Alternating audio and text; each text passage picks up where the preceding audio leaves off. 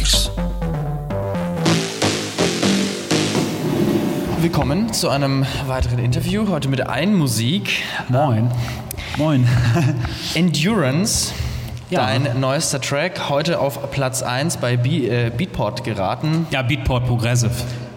Platz Also, 1 ist Platz man 1. muss es dazu sagen. Platz, Platz, Platz 1 ist Platz 1. Ja, Ähm, ja. Mit, mit Stereo Express. Genau, die Collab mit Stereo Express. Genau, wie, wie kam es dazu? Was, was ist das für ein Track und was bedeutet das für dich? Ähm, also die Eins, was das bedeutet, ist immer natürlich ein Erfolg. Ne? Also äh, ich freue mich darüber, ähm, weil wir das auch, also ich bin kein Freund von, von Forcierung. Das heißt, also das ist immer alles organisch irgendwie, weil ich das alles auch ansonsten fakey finde. So. Entsprechend freue ich mich natürlich über so viel Support, gerade in so äh, komischen Zeiten. Irgendwie ist es natürlich schön, wenn die Leute konsumieren und trotzdem irgendwie, weil Beatport ist natürlich ein DJ-Portal und aktuell muss natürlich eigentlich keiner DJ-Musik kaufen. Da kann man auch einfach Spotify anmachen. Und entsprechend ist es natürlich trotzdem schön, wenn das dann äh, supported wird. Also ich äh, I much appreciated. Also genau. Und die Collab, ähm, also Chris kenne ich schon ein bisschen länger. Und ähm, wir haben ein paar Mal schon so Sachen gemacht, irgendwie so ein bisschen abgehangen. Und äh, die Nummer hatten wir tatsächlich Ende des letzten Jahres ähm, zumindest mal so als Skizze gemacht. Und dann waren wir beide sehr busy und waren immer äh, unterwegs und haben die dann, glaube ich, im Februar oder März oder sowas gefinisht. Und dann dauert es natürlich so ein bisschen, bis das gescheduled wird und bis es dann rauskommt. Genau. Du warst jetzt ja nicht immer mit äh, jedem Track auf Platz 1. Es hat ja auch mal irgendwo angefangen. Wo ging es denn bei dir los? Also wann, wann, wann äh, kam die Musik in dein Leben?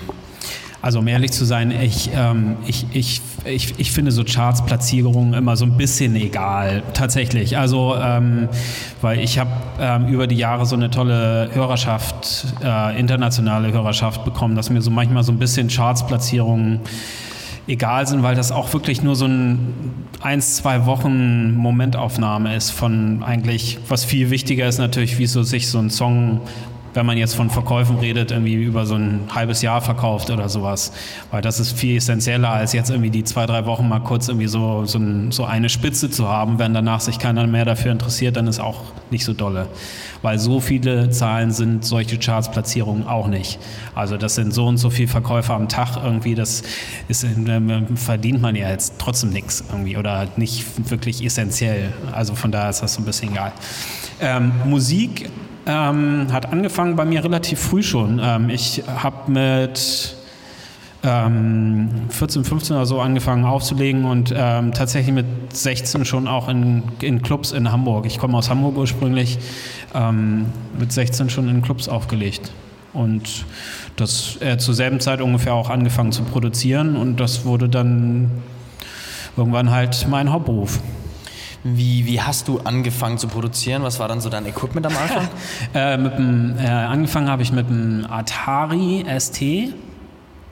20, glaube ich, heißt das. Atari 2020, genau. Mit Cubase in Schwarz-Weiß. Und äh, einem Sampler, ein AKS 1000 HD mit ähm, ähm, 16 Sekunden äh, Speicherkapazität, beziehungsweise wenn du in Stereo gemacht hast, waren es nur 8 Sekunden. Also muss man so ein bisschen kreativ werden, um daraus aus 8 Sekunden oder 16 Sekunden einen Song zu machen. Also viel mit Looping und alles rausgeholt, weil mehr hatte ich nicht, außer diesen Sampler, Cubase und äh, irgendwie so, glaube ich, so ein Receiver, wo ich dann alles angeschlossen hatte oder sowas. Also widrigste Umstände. Ähm, alles versucht rauszuholen und dann ähm, genau mit Cubase und äh, da bin ich auch dann mit meinem ersten PC, das war da glaube ich ein 386er PC, das war glaube ich so 96, 97 oder sowas ähm, und da habe ich dann Cubase in Farbe gehabt. Uh, Gänsehaut. Ab da ging es dann los. Mittlerweile hat sich ja dein Equipment so ein bisschen erweitert. Also du spielst Ja. ähm, äh, häufig live auch. Ähm, und ähm, wie sieht dein Equipment aus? Was benutzt du und ähm, was ist so dein, dein, dein Also Studio oder Live-Equipment? Live, Live-Equipment. Ach so, aber Live ist, äh, ist, ist essentiell ein ganz großer Unterschied. Also Live ist wirklich auf Performance ausgerichtet. Ähm, was finde ich nicht so repräsentativ ist. Okay. Also Dann so, gehen wir doch auf Studio ein. Genau, also Studio ähm, äh, eigentlich seit Logic 2.3 mit Logic, das war glaube ich auch Ende der 90er. Ähm, äh, Mac natürlich entsprechend. Ich habe ähm, 24 In-Outs und dann so mit so Summierer und viel Outboard und Kram und ähm, genau, das ist so, ich glaube, man kann das auch so ein bisschen ab und zu hier und da oder in so Masterclasses von mir sehen, irgendwie, was ich so verwende und äh, mit welchen Dingen ich Sound aufwerte, so alte, alte Line-Amps und dergleichen. Und das wird dann alles ähm, in entweder loopfähige Sachen runter reduziert, rausgebounced, aufgenommen oder MIDI-Files exportiert für dieses, die Live-Performance und daraus dann quasi so eine Re kleine Reproduktion, die für den Live-Content Sinn macht. Weil zu viel, finde ich, sollte man immer live nicht machen, weil ähm, dann ist man da so ein bisschen E-Mail-Checking-Dude hinterm Bildschirm irgendwie, der dann also rumnerdet, was dann halt für so reinen Performance-Angelegenheiten nicht so cool ist für viele Leute, weil die wollen ja immer beides. Also das ist ja immer so, wenn du da so nur rumeierst irgendwie in der Technik, dann finden das so drei, vier Leute ganz cool, diese Nerds irgendwie dem, an dem Abend und der Rest denkt so, was macht der da oben irgendwie. Also man muss ja immer so eine Balance machen. Aber würdest du dich dann selber als Musiknerd dann bezeichnen, wenn du naja, notgedrungen. Also ich glaube, ursprünglich war ich es gar nicht, aber man guckt natürlich im Laufe der Jahre, dass man seinen, seinen Produktionsstandard und das, das ganze Level und das Know-how, das wird ja automatisch immer durch Practice einfach immer besser mhm. über die Jahre. Ich habe das jetzt nicht studiert oder irgendwas, sondern ich bin da so über DJing halt quasi reingerutscht irgendwie vor 20 Jahren und das wird dann halt immer mehr und mehr. Genau. Ich habe gelesen, du hast dich von Deepish Mode und Co. bereichern lassen. Früher ist es auch war das der Grund, warum du angefangen hast, Musik zu machen? Ja, natürlich. Also in der Zeit hat das eigentlich jeder.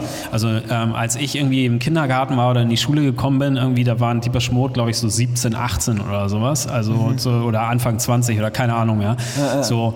Und die, das war natürlich einfach unglaublich cool, wie die da hinter ihren Keyboards gestanden haben. Und ja. eigentlich in der Zeit, ich kenne viele, viele, viele Künstler irgendwie in meinem Alter, die heute Pro Producer sind, die unbedingt so cool sein wollten wie Deepesh Mode. Das war auf jeden Fall ein, also zur Kindheitszeit war das auf jeden Fall anregend, natürlich, und inspirierend. Hat sich dann deine Musik auch so ein bisschen daran angelehnt? Hast du dann vieles mitgenommen, was du jetzt machst? Oder war das nur ein, sag ich mal, eine Inspiration? Naja, also kommt viel zusammen, natürlich. Also ich bin, ähm, ich bin ein 70er-Jahrgang und bin quasi in den 80ern aufgewachsen und da dann natürlich schon so Synthpop-mäßig geprägt, mhm. was sich auch so ein bisschen in meinem Sound, glaube ich, auch widerspiegelt. Aber man, da kommen natürlich viele Einflüsse im Laufe der Jahre mal dazu und man sollte natürlich auch immer neugierig bleiben, um das irgendwie wieder aufzubrechen und irgendwie sich neu zu erfinden und immer neugierig bleiben und so. Deswegen natürlich, das führt alles so zu dem Sound, aber man entwickelt sich natürlich auch weiter. Dein erst oder ein Album 5 AM, wenn, wenn es dir so durch den, oder wenn du das jetzt, wenn du daran denkst an das Album, was geht dir da so durch den Kopf? Wie stolz bist du noch auf dieses Album? Super, also es war auch nicht mein erstes Album. Das, äh, mein erstes Album war De Medici, das war glaube ich 2007 mhm. oder 2008, genau. Ähm, aber ähm, das ist so das erste Album der Neuzeit, das war glaube ich 2014 oder ja, sowas. Genau, ja, ähm, genau. und das ja. hat ähm, eine Menge verändert, weil das hatte international bis heute hat das einen großen Impact. Und äh, viele Leute schreiben mir heute noch über die Songs, dass es wahnsinnig viel emotional und äh, bewegt hat und also und, und rein karrieretechnisch war das auf jeden Fall ein, ein Knackpunkt. Hast du dann auch eine Tour damals? Also der Neuzeit, ne? Also ja, hast du damals auch eine Tour mit dem Album dann Ja, natürlich. Ja. Man macht immer oder man sollte immer eine Tour machen können. Ja. Aktuell ist es schwierig, aber ja. ähm, genau. Wenn wir gerade bei der Tour sind, was ist denn so ein Ding, was du immer dabei hast auf Tour, was immer dabei sein muss? Noise Cancelling Headphones. Ja, wirklich? Auf jeden Fall. Ja. Also äh, diese, diese subtile Geräuschkulisse macht mich fertig. Also ah, ja, nee, ist wirklich. Also so, weil, also ich habe hab sowohl hier von, von Apple die kleinen als auch hier die, die, die großen von Bose und die setzte auf und dann ist Und dann Aha. kannst du auf leisester Lautstärke, das ist nämlich der Punkt, weil ansonsten müsstest du gegen den Grundnoise irgendwie quasi Musik hören. Das heißt, du hörst die ganze Zeit extrem laut Musik, obwohl du eigentlich nur entspannen willst.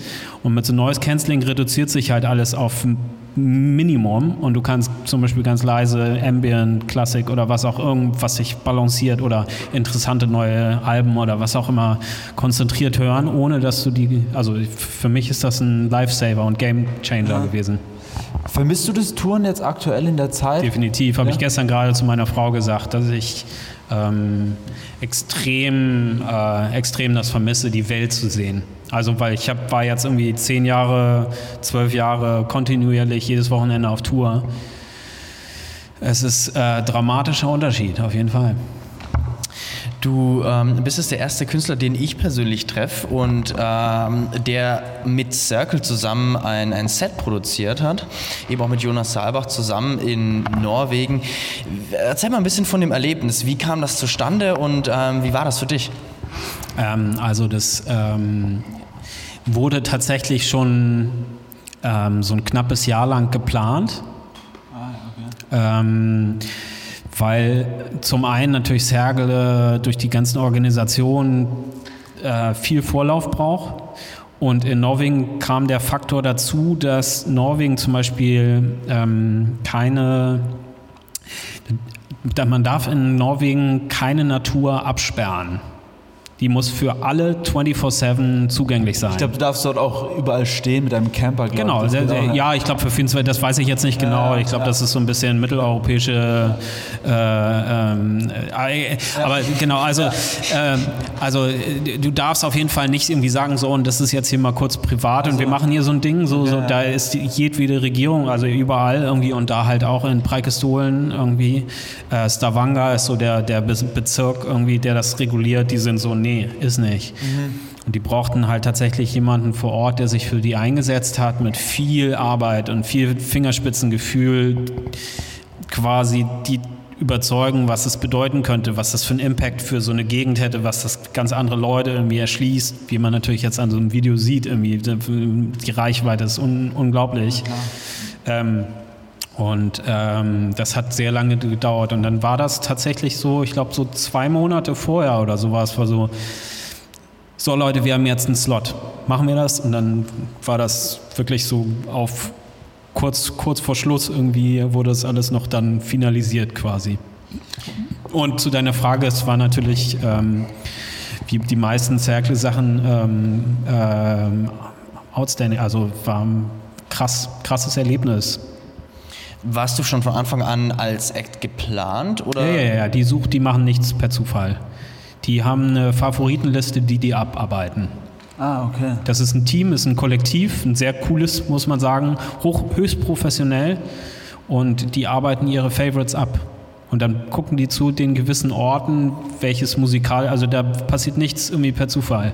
Das ist genau geplant. Also so, dass gewisse Musik auch in gewisser, wie jetzt zum Beispiel bei diesem Ben Böhmer irgendwie mit den Heißluftfall ist ja auch ah, ja, atemberaubend Wahnsinn, gewesen ja, irgendwie so. Und da kannst du natürlich jetzt nicht eine Amelie Lenz reinpacken oder so, die da irgendwie so ein, so ein Technobrett hinzimmert, was auch okay ist, ne, so oder gut ist, aber ne, jetzt ohne es zu werten, aber das würde dann äh, so rein visuell nicht passen oder eher weniger. Für einige wird es bestimmt auch passen, aber allgemein eher. Ist es immer dasselbe Team, das da mit den Künstlern ja, unterwegs ist? Ja? ja, klar. Also es sind zwei Hauptleute und dann äh, halt noch, äh, ich glaube, so sechs Leute, die sich jeweils spe spezifisch auf gewisse Sachen. Einer macht die Drohnen irgendwie, der andere ist eher so für Kameraführung und so. Und die, also sind alle, also genau, es ist ein festes Team. Du hast ja schon öfters mit Jonas zusammen gespielt und ich denke mal auch du wirst in Zukunft weiterhin noch öfters, öfters mit ihm spielen. Hoffentlich. Was verbindet euch denn? Seid ihr gute Freunde schon länger oder?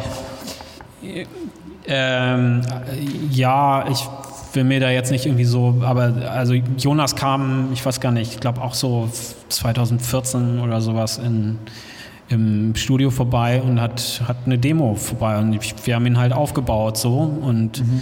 ähm, Es gab dann so ein paar Momente, wo dann so Promoter gefragt haben vor ein paar Jahren irgendwie, wen ich denn gerne mit als Back-to-Back -Back dabei haben soll. Und da Jonas am ehesten musikalisch zu dem passt, was, also zumindest aus dem Umfeld, was wir so labeltechnisch die ganze Zeit aufbauen, die Künstler, was, was am ehesten passt, haben wir ihn halt immer oder habe ich ihn halt oft mitgenommen und daraus ist natürlich dann so, ein, so, eine Marke auch geworden, die jetzt zum Schluss dann beim Cercle sogar noch dann halt nochmal so einen extra Stempel gekriegt hat. Und ähm, na klar, wir sind gut befreundet, ja, ja. Er ist sogar mein Trauzeuge. Ach, wirklich? Ja. Also ist schon so ein bisschen länger und tiefer ver verankert, aber das ja, ist jetzt äh, auch nicht so geplant, das ist so über die Jahre so einfach gekommen. Ja.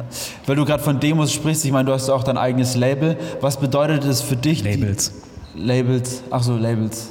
Wie, was bedeutet es für dich, was denn? diese Labels zu haben? Ähm, enorm viel. Also ich habe äh, mit, mit einem Musiker habe ich ähm, das 2008 oder sowas habe ich das ins Leben gerufen. Ich war vorher schon in so ein paar Labelgründungen irgendwie involviert, aber fand das alles eher so ein bisschen, ne?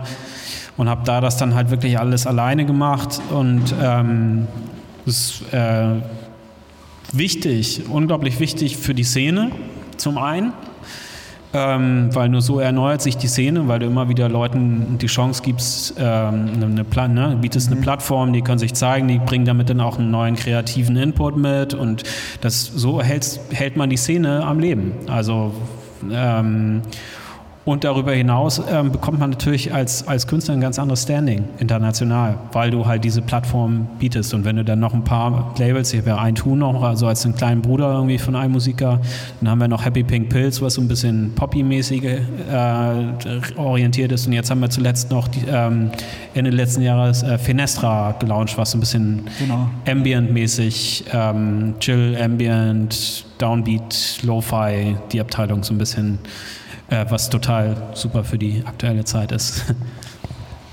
Wie hast du äh, die aktuelle Zeit jetzt überbrückt, die letzten sieben Monate?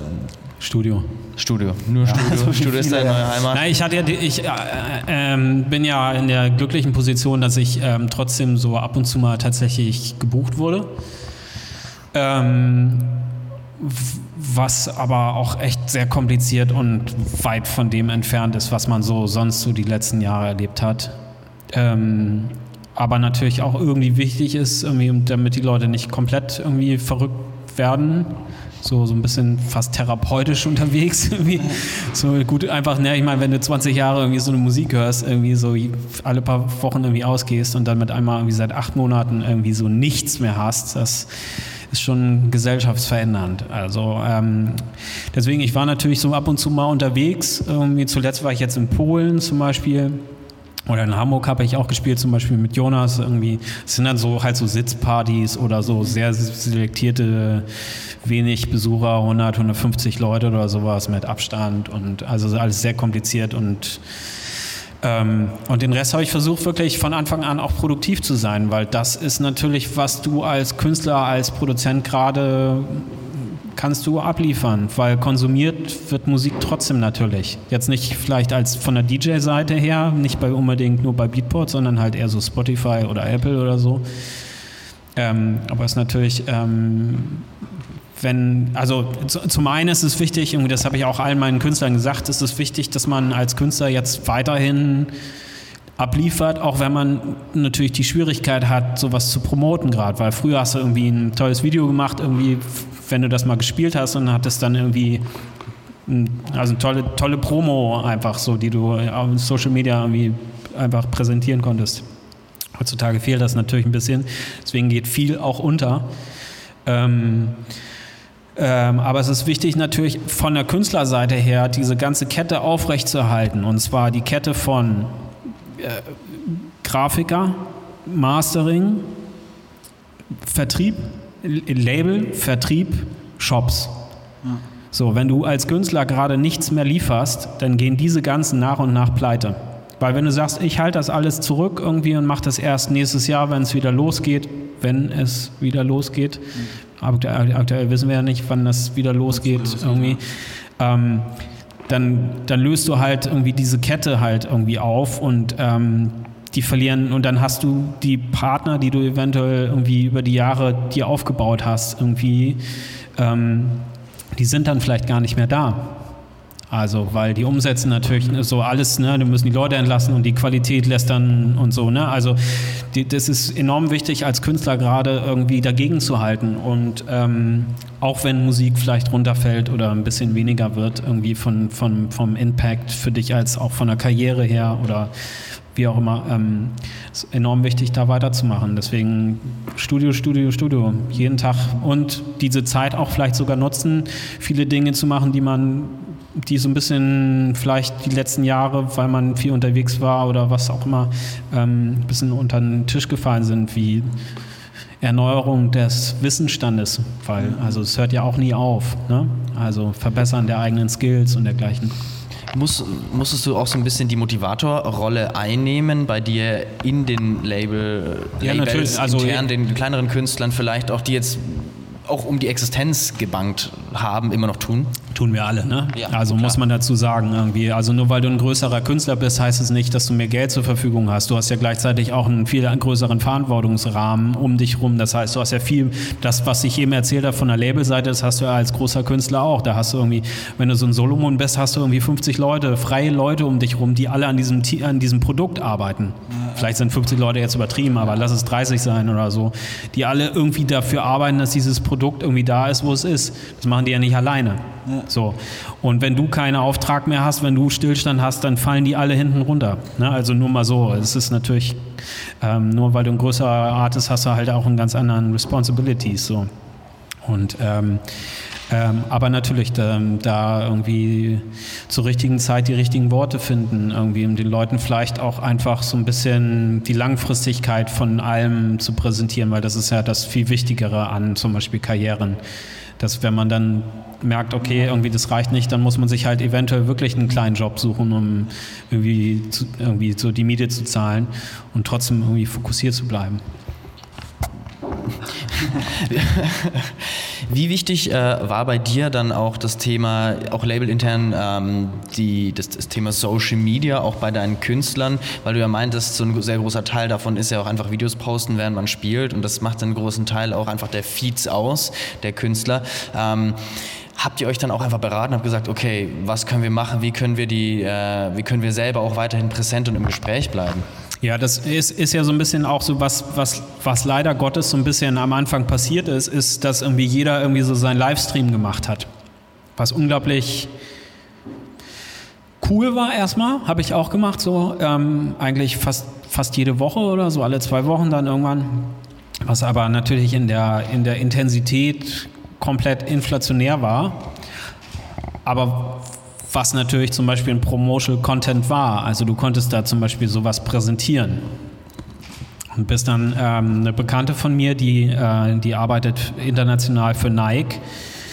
Und die kam dann auf mich zu und meinte so, sag mal, seid ihr komplett bescheuert irgendwie so? Irgendwie alle kriegen das gerade hin, irgendwie in diese Digitalisierung irgendwie rüberzugehen. Alle.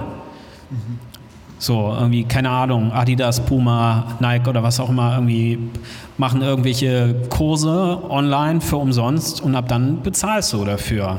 Gerade in dieser Zeit, wo, das, wo viele zu Hause sind, im Lockdown, Quarantäne oder was auch immer.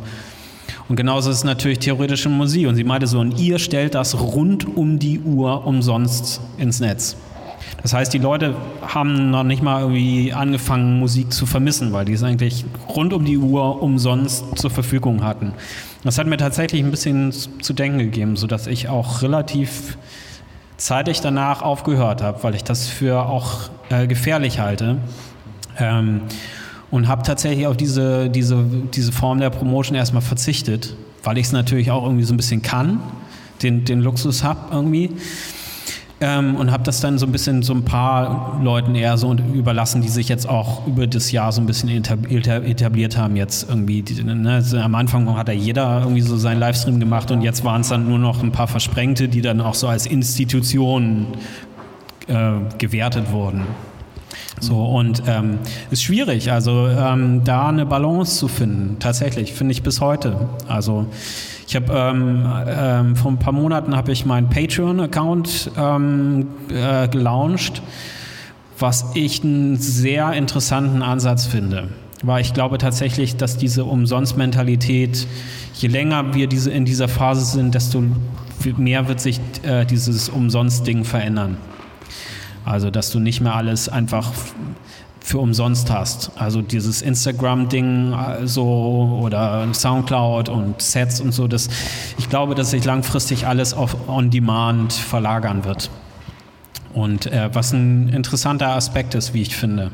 Also Hast du dann ein paar, jetzt außer Patreon war jetzt schon ein interessanter Ansatz, aber auch jetzt was Livestreaming betrifft. Ich meine, ähm, um jetzt Patreon sag mal, zu verstehen, ist ja, äh, man zahlt einen monatlichen Beitrag für, also als Spend auf Spendenbasis und bekommt. Oder Support. Spende klingt immer so ein bisschen Bittstellermäßig. Ja, also es ist ein Support, ne? Genau.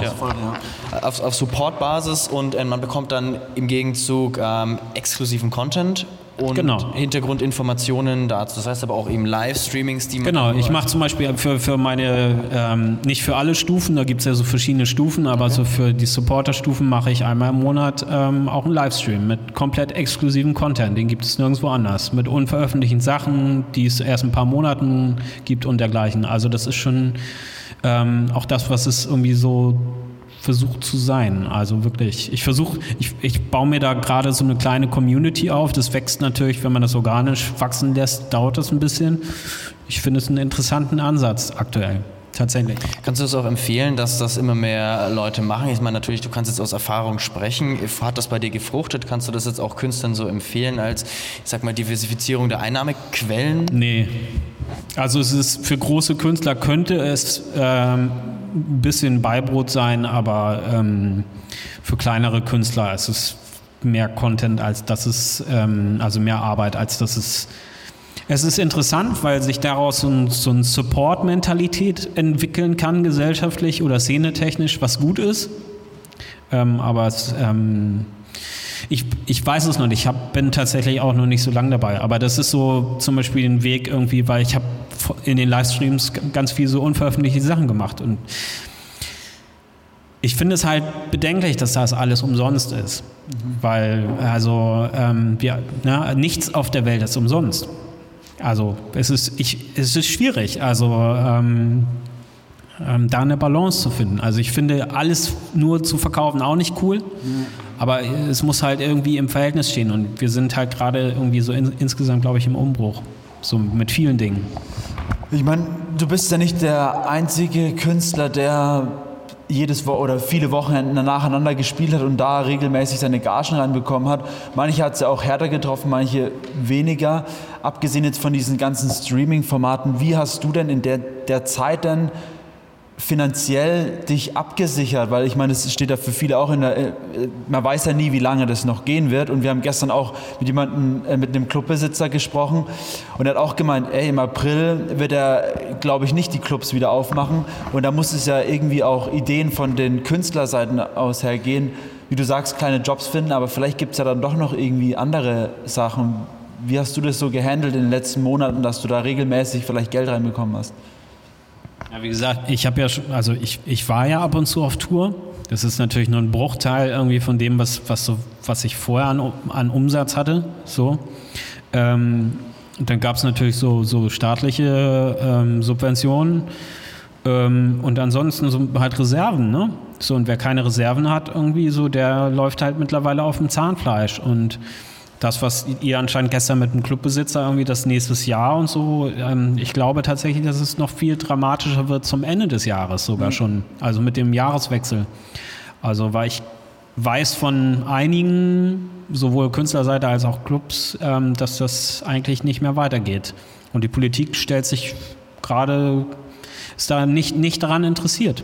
Einfach, weil es nicht für sie nach wie vor kein, keine lohnenswerte Industrie ist, die zu retten ist, weil wir nach wie vor schwierig, es schwierig haben, aus einer, mit einer Voice zu sprechen, weil irgendwie es gibt halt zu viele Leute, die zu viel Technopolizei machen. Also die, die für die ist dann irgendwie ähm, der Pop-Bereich oder der, keine Ahnung, das gehört dann nicht alles, das ist dann was anderes für die. Dabei äh, hat das eigentlich alles so die, ne, also es, es, haben wir alle das gleiche Schicksal. Also das heißt, wenn wir als gesamte Eventbranche oder als Künstlerbranche oder wie auch immer irgendwie sprechen, dann ähm, weiß man ja mittlerweile, dass das ein riesiger, ähm, milliardenschwerer Industriezweig ist. Mit irgendwie dreieinhalb Millionen Leuten, die da irgendwie beschäftigt sind. Irgendwie. Es ist ähm, dramatisch, dass sich da die Politik nicht ähm, genug, genug für interessiert. Also finde ich echt ähm, sehr bedenklich, muss ich tatsächlich sagen. Und dann haben wir so Kulturministerinnen irgendwie, die sich da auch wirklich offiziell nicht für interessieren, sich abducken irgendwie und ähm, selbst lokal irgendwie ist es mittlerweile alles Wahlkampf für nächstes Jahr. Äh, Perlen vor die Säue oft. Das ist sehr anstrengend irgendwie. Tatsächlich. Und, und das, das, das ist nämlich die Schwierigkeit an der ganzen Geschichte, daraus irgendwie trotzdem das so weit auszublenden, dass man dann trotzdem positive ja, voll, äh, sich ins Studio und also das ist, ist, schwierig, da tatsächlich eine Balance zu finden. Ähm, du hast ja auch junge Künstler bei dir wahrscheinlich. Ähm, würdest du dann diesen Künstlern jetzt raten, so hey, also in den nächsten Jahren vermutlich wird es nicht wirklich weitergehen, sucht euch was anderes? Oder? Nein, es wird immer weitergehen. Es wird, äh, also das, es ist immer auch eine, eine Chance. Also wenn wenn die ganzen Clubs irgendwie, wenn jetzt irgendwie, keine Ahnung, 80 Prozent der Clubs in Berlin nicht überleben würden. Mhm. Allein was die für eine Kette haben an, an, an, an, an Finanzkraft. So, oder wenn, wenn, ich weiß nicht, was alles noch jetzt zum Ende des Jahres. Ich will das mal das auch nicht schwarz malen, aber es kann schon dramatisch werden irgendwie so, weil das ist ja bis jetzt alles subventioniert und da laufen viele Sachen am Ende des Jahres aus. Und dann kommen noch so Einkommensteuererklärungen im nächsten Jahr und dergleichen. Und das kann sehr kompliziert werden. Wir werden sehen, wie wir da. Aber ähm, wenn Dinge aufhören, kann natürlich ist immer die Chance irgendwie, dass neue junge Leute irgendwie quasi ganz unbedarft irgendwie was Neues daraus machen und ähm, weitergehen tut es auf jeden Fall, aber es kann sein oder es ist sogar sehr wahrscheinlich, dass ähm, dass wir halt so einen so einen richtigen Wandel haben oder bekommen werden. Also dass dass so ähm, dass gewisse Sachen einfach wirklich dann nicht mehr da sind, auch nie wieder kommen. Und dass man, wie ihr jetzt, jetzt mich gefragt habt, irgendwie neue Wege finden muss, um neue Modelle irgendwie, wie, wie man damit umgeht. Also und das, da war, war niemand bis jetzt. Deswegen wissen wir das. Also ich wüsste es nicht. Es, also, ne, das muss man sich vor, voran, also vorsichtig antasten. So, und aktuell wird das ja sogar wieder gebremst, also durch. Ähm, Nochmal zu dir, zu deiner Persönlichkeit. Wenn du nie Musik gemacht hättest, hast du ja schon mal darüber Gedanken gemacht, was hättest du denn dann gemacht? Was wärst du denn dann geworden?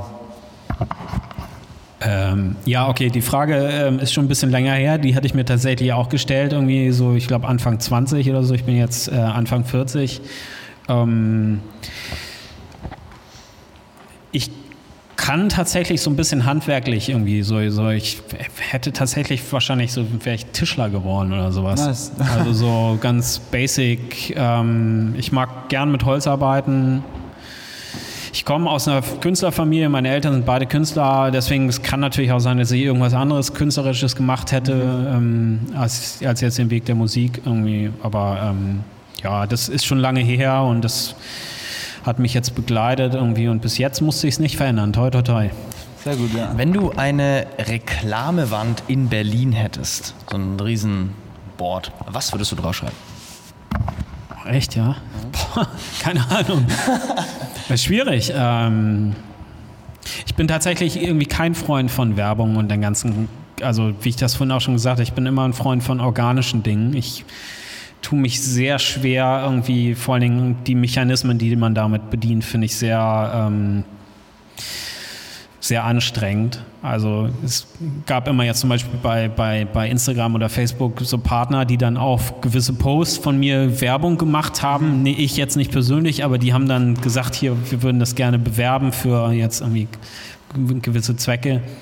Und was sich daraus dann ergibt, irgendwie ist schon eher anstrengend, dass so keine Posts danach, die du eigentlich organisch machst, mehr funktionieren und so. Und deswegen bin, würde ich mit Werbung tatsächlich immer, ich wüsste es nicht. Vielleicht würde ich tatsächlich ähm, ähm, natürlich neue Produkte von mir bewerben, was natürlich lokal bedingt nur begrenzt Sinn macht. Also weil Musik irgendwie ist natürlich irgendwie international und Oder wenn du da eine Message draufschreiben würdest, was würdest du denn da draufschreiben? Keep the Fate. Hm, okay. Ja. Nice. Also Dranbleiben. Ne, Also, ist, ja, ja, ist also, wichtig. ja. Irgendwie Kopf hoch, irgendwie wird das schon. Ähm, ich glaube, wir sind schon ziemlich weit fortgeschritten. Jetzt würden wir mal zu unseren Entweder-Oder-Fragen rüberspr- rüberspringen. Und zwar Longplay, EP oder doch nur eine Single? Was ist dir am liebsten? Es kommt tatsächlich drauf an. Also ähm, als Live-Act ist es zum Beispiel sehr cool, ein, ein Album zu haben, mit dem man auf Tour ist, weil man ähm, als, als, als Live-Act natürlich nicht nur irgendwie so ein Peak-Time-Set hinzimmern muss, sondern man, die Leute stellen sich von Anfang an irgendwie auf so ein bisschen was anderes ein. Dadurch kann man eine größere Band oder es ist sogar erwünscht, eine größere Bandbreite zu, zu präsentieren. Ähm, so im DJ-Kontext würde ich mal echt eher EP oder Single. Und aber additional wird es kompliziert, ähm, weil zum Beispiel eins der wichtigsten Plattformen, Spotify, verändert das gerade, dass du gewisse Sachen nicht mehr bewerben kannst oder die tauchen anders auf, wenn die mehr als drei Songs haben. Ja, Du kannst zum Beispiel bei, bei Spotify nur einen Song pitchen. Das heißt, du kannst, wenn du ein Album hast, kannst du sagen, das ist der Hauptsong. Und alles andere fällt quasi runter. Der taucht, der, die, alle anderen Songs tauchen dann gar nicht mehr in irgendwelchen eventuell Playlists oder dergleichen von Spotify auf, was ein enormer Unterschied macht. Also wenn du in so Electronic Rising oder so von Spotify reinkommst, die haben irgendwie 500.000, 600.000 Follower oder keine Ahnung wie viel mittlerweile und dann kann, hast du über Nacht halt irgendwie 300.000 Plays oder so. Das ist für Künstler essentiell. Das heißt, so die, das, da ist auch ein Markt, der sich verändert und aktuell sind EPs attraktiver tatsächlich. Auch, ja. Weil du irgendwie sagst, irgendwie einer von dreien ist der Hauptsong fertig und dann kommt die nächste in einem Monat. Es B-Side gibt, und dann, es gibt ja. sogar mittlerweile Labels und Künstler, die ähm, Alben in vier EPs oder in vier Singles rausbringen, um ja. mehr Fokus auf die jeweiligen Songs zu haben. Um die, um die, ne, also so das, ähm, deswegen ähm, muss man auch immer so ein bisschen gucken. Aber du würdest auf jeden Fall nochmal Arbeit in ein Album stecken, oder? Sowieso, also Ja. zum Beispiel irgendwie so Kölsch, irgendwie das, da kam jetzt irgendwie vor, vor ein paar Wochen irgendwie das neue Album, war es Hammer, super. Und ich höre mir das irgendwie so, wenn ich ins Studio gehe, habe ich mir das jetzt ein paar Mal irgendwie so nebenbei angehört, irgendwie ist toll. Ich liebe es, so Kontextwerke ähm, an, anzuhören, auf jeden Fall. Cool. Paul Kalkbrenner oder Moby? Beide cool. Ja? Ja, komme ich, also ich kenn, kann kennen Paul so von früher ein bisschen. Ähm, cool, Moby kenne ich jetzt nicht, aber so sein Understatement irgendwie ist, also Mindset ist super. Sehr also cool. beides, beides cool.